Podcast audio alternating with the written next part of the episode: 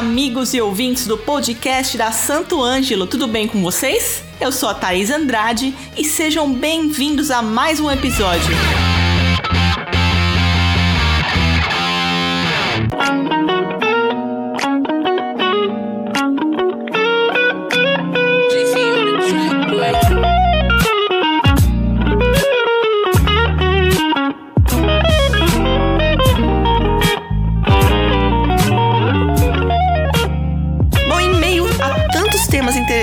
Já debatemos por aqui, a partir de agora teremos também uma série de episódios com músicos, amigos, artistas, contando um pouco de suas histórias. Aposto que, assim como eu, você também deve ter curiosidade de saber como essas pessoas chegaram até aqui, não é verdade? E para esse primeiro episódio, nosso convidado especial é o guitarrista Maxon Kennedy. Seja muito bem-vindo e é um prazer recebê-lo. Já começo com a pergunta: quem é Maxon e como a música entrou na sua vida? Vamos lá então.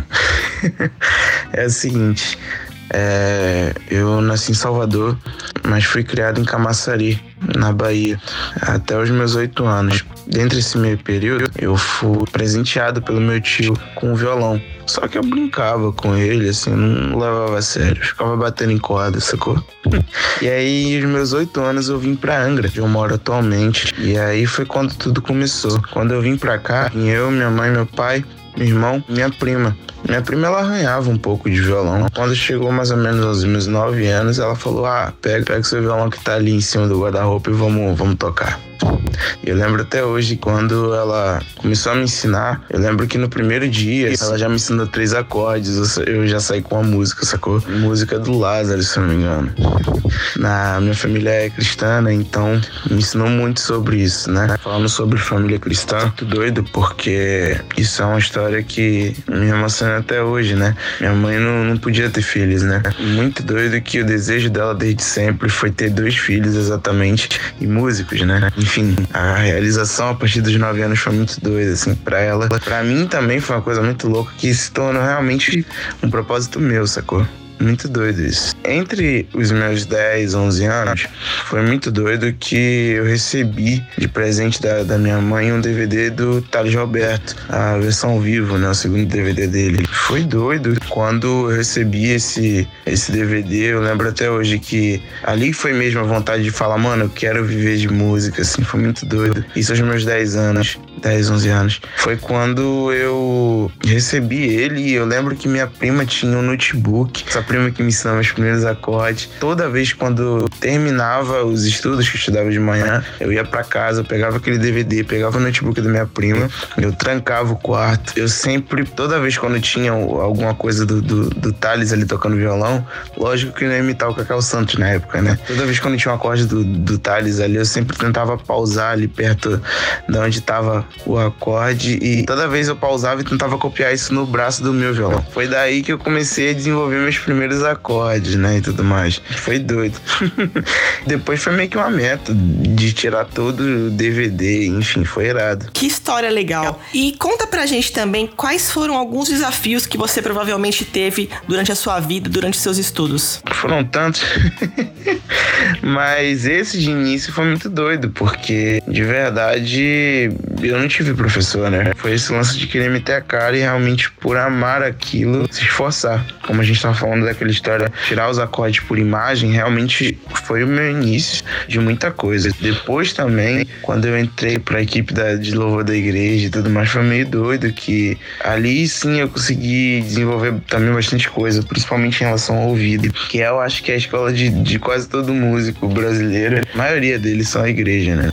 E por conta de desenvolver esse ouvido por conta você sabe, né? Aquela correria de, pô, gente cantando fora do tom, ou aquela correria de fora de tempo, muito doido, né? É cada fogueira que acontece dentro da igreja que é doideira. E aí disso foi desenvolvendo, o ouvido principalmente. Com certeza, a igreja foi a escola de muitos músicos. Foi a minha também. Também comecei a tocar na igreja e concordo plenamente com você. É daí que vem os primeiros desafios, né? As primeiras roubadas, vamos dizer assim, que preparam a gente para a vida de músico. Que legal. E você comentou que ali no começo da sua carreira você não estudou música, que você foi autodidata. Mas e depois? Você estudou alguma escola, conservatório, faculdade? Conta um pouquinho pra gente como que foi aí os seus estudos depois desse início. Não, eu não fiz, não fiz conservatório, não fiz faculdade. Como eu te disse, minha escola primeira foi igreja, principalmente, né? E voltando para essa transição de igreja, foi, foi muito doido que depois, entre os meus, sei lá, 14, 15 anos, passei por uma igreja que era tudo muito funk soul, né? Eu acabei amando aquilo. E dentro desse meio período, é, eu tava roubando o Wi-Fi do vizinho na época. Eu lembro que aleatoriamente YouTube aparecendo relacionados à música da Erika Badu, a União, sacou? Foi muito doido que na hora que eu vi aquilo eu falei, mano, que irado. É um groove com apenas duas notas e aquela levada que eu achei incrível. De leigo fui mostrar pros caras que já tocavam esse tipo de som, né?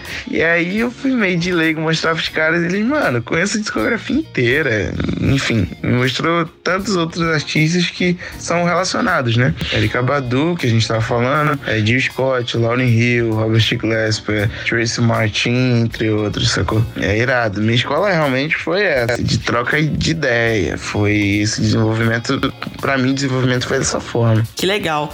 Bom, Erika Badu é sensacional, amo também, é uma sonzeira, né? E falando em artista, se você pudesse escolher um para passar um dia, quem seria e o que você faria durante todo esse dia com essa pessoa? Essa pergunta é meio difícil. Vamos lá. Cara, uma pessoa não, talvez um momento de um lugar. No, na gravação do disco Voodoo do D'Angelo, onde tava todos os meus heróis. Todos os meus heróis, assim. É isso, o momento é aquele. A gravação do. do dentro do estúdio, a gravação do álbum Voodoo do D'Angelo, certeza. Bom, falando em seus heróis, lista aí pelo menos cinco pessoas que você classificaria como verdadeiros grandes homens e grandes mulheres da música.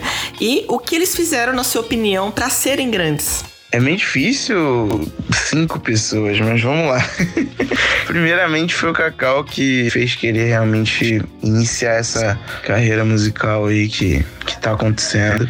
Depois, quando eu fui entrar nessa onda mesmo de soul e tudo mais, foi quando eu descobri o Isaiah Shark, que é um cara que para mim é uma escola até hoje que, assim, me faz querer tocar o que eu toco pra caramba.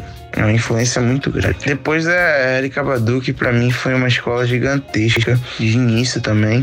Um dos caras que pra mim mais me influenciam atualmente, parece ser doideira, mas é um DJ chamado Jay Dilla. Cara que pra mim, enfim, é um cara absurdo, de uma influência musical muito grande para mim. O cara poderia ser talvez o David Walker, com certeza. Pô, que legal, você falou de um DJ, né, com uma grande influência na sua vida. E eu acho muito importante a gente não ficar preso num estilo de música só, né, né? Porque a gente pode pegar grandes exemplos, grandes ideias de várias pessoas diferentes, de vários tipos de músicas diferentes. E isso pode tornar o seu som tão especial. Muito bom. E agora, Markson, deixa aí uma dica para os nossos ouvintes que estão estudando, que querem fazer música. Assim, uma dica que parece ser boba, é uma parada que para mim é muito construtiva ouça muita música, cara. Independente de, de, de qual gênero for. Lógico, que seja uma coisa construtiva e que se sinta construtiva para você. Uma parada que eu, que eu utilizo bastante, assim, é meio que uma, uma técnica. Não digo técnica, mas uma forma meio que sacada. Quando eu tô escutando no meio da rua uma música, eu sempre tento imaginar uma forma de improvisar ali dentro. Ou seja, um solfejo. Independente se você tiver com o instrumento na mão ou não. Na hora quando você pega o instrumento, é muito mais fácil e muito mais ágil você se ligar na, na forma do, do improviso em si e da progressão também, mesmo você não, não conseguindo sacar, por exemplo, a tônica mas é muito mais suave, sacou?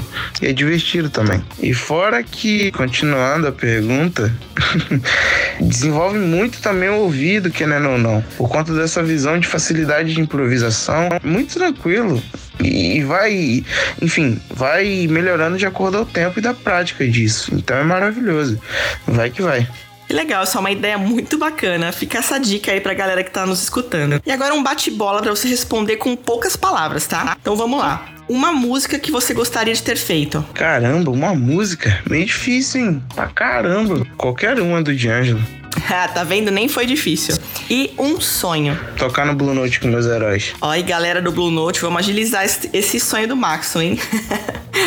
e uma palavra que resume música para você. Essa é difícil, eu sei. Amor, se você não amar o que faz, nada vinga. O que você faria se só te restasse um dia? Ah, tentava juntar a maioria dos músicos possíveis e sair tocando. E, sei lá, um churras. Olha, eu quero fazer parte dessa gig, hein? Isso vai ser legal. Muito bom.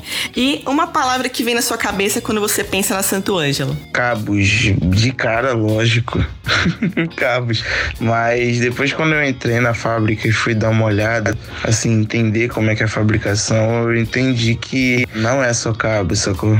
Tem uma família ali no rolê, tá irado. Exatamente. Eu compartilho da mesma opinião que você. A primeira vez que eu pus meu pé na fábrica, eu pude constatar de perto como tudo é feito, tanto passo a passo quanto as histórias de todas as pessoas que estão ali. E realmente é uma família. Muito gostoso ver e sentir tudo isso. Maxon, agora o espaço é seu, fique à vontade. Thaís, muito obrigado pelo carinho, muito obrigado pelo convite. Foi incrível trocar essa ideia. De verdade, agradeço o carinho de todos, é Santo Ângelo. Qualquer coisa, gente, entre em contato aí no meu Instagram, Maxon Kennedy, e a gente já troca uma ideia por lá. Se quiser trocar um assunto sobre música e tudo mais também, é só colar. Tem um curso também é, de 20 leaks de New Soul, também tá no meu link lá na bio do Instagram. E pra galera que pergunta sempre sobre música, eu tenho uma playlist que tem lá no Spotify que se chama Max Soul. É só você dar uma olhada lá, que tem bastante conteúdo. Tipo, acho que sei lá, umas 40 horas de música. coisa pra caramba. Então qualquer coisa você dá uma colada lá, tá bom? Desde já agradeço o carinho. Obrigado de verdade aí. Valeu. A gente que agradece, viu? Obrigado pelo carinho, pela atenção com a gente. Muito bom essa, essa sua dica de playlist. Todo mundo lá seguindo a playlist do Maxon. E também aproveitar para dizer que temos uma playlist da Santo Ângelo também com os nossos amigos, nossos endorsers. Procurem lá nas suas plataformas de streaming. Então, um abraço e até a semana que vem.